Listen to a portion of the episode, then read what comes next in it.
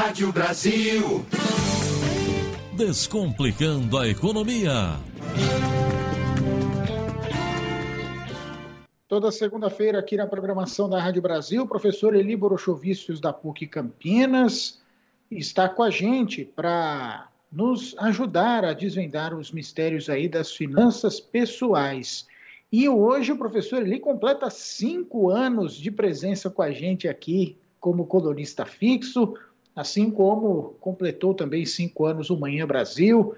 Foi no dia 14 de setembro de 2015 que nós colocamos no ar algumas das inovações da nossa grade que permanecem no ar até hoje. E o professor ele fala sobre o retrospecto do aumento dos preços do arroz, da carne e de outros produtos básicos para o consumo das famílias. Gratidão ao professor Eli por tanto tempo já com a gente. Olá, bom dia. Olá, bom dia. Quero começar a coluna de hoje agradecendo a todos os ouvintes da Rádio Brasil Campinas e convidar Tiago Varela, Felipe Zangari para pagarem comigo as velas de aniversário desse quadro porque hoje, dia 14 de setembro, estamos comemorando cinco anos desse quadro. Foram 60 meses no ar, falando de economia, falando de finanças. Então, muito, muito obrigado a cada um de vocês que nos ouve e nos prestigia toda semana. Espero ter o privilégio de voltar daqui a cinco anos para a gente poder comemorar então os 10 anos juntos. Óbvio que se o ouvinte estiver gostando do nosso quadro, né? Mas vamos lá. Quem ganhou protagonismo semana passada foi o arroz. No final do mês de agosto, o arroz beneficiado tipo 1 estava cotado a 170 reais a saca de 60 quilos em São Paulo.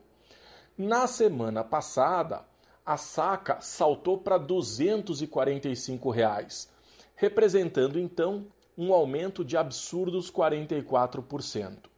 No mesmo período, o aumento foi 17,65% no sul catarinense.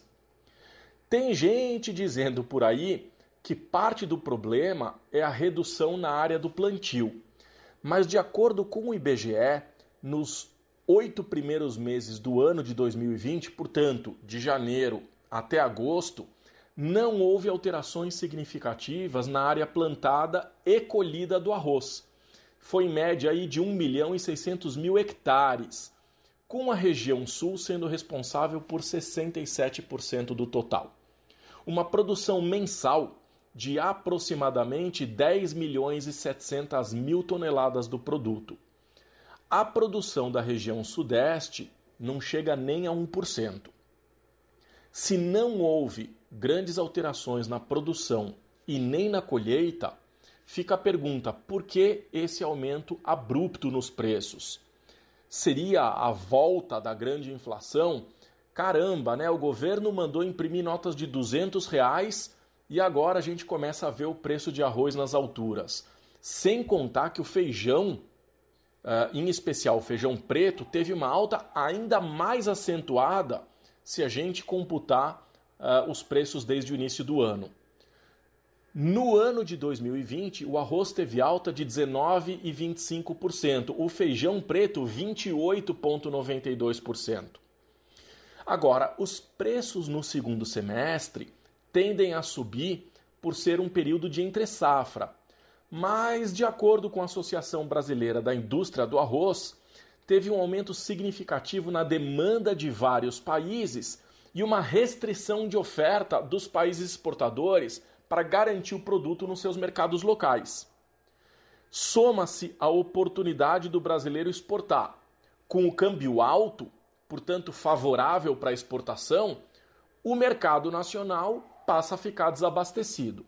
De forma simplificada, os países mundo afora estão comprando e como o dólar está alto, para os produtores vale mais a pena exportar do que vender aqui no Brasil. Além disso, importar fica caro e aí começa a faltar arroz.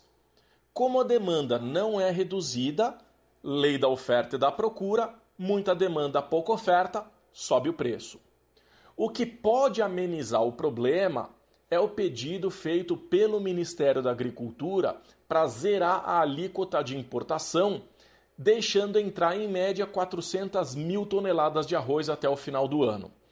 Nesse caso, o ideal seria também o governo ter um estoque estratégico para acalmar a alta de preços, fazendo, obviamente, uma intervenção no mercado. Mas o Conab, que é a Companhia Nacional de Abastecimento, diz que há 758 toneladas de arroz em estoque, que é um patamar mantido desde fevereiro de 2019.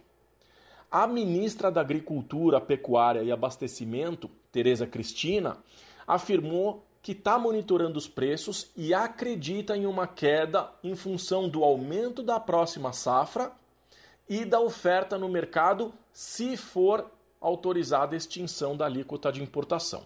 Então, é preocupante por se tratar de um produto comum à mesa dos brasileiros, mas, de acordo com o governo, está sendo monitorado e essa fase ruim que a gente está passando, inclusive em função do problema de pandemia, deve acalmar no curto prazo. O negócio agora é buscar reduzir o consumo do arroz e esperar passar essa tempestade. Desejo uma ótima semana e até o próximo quadro.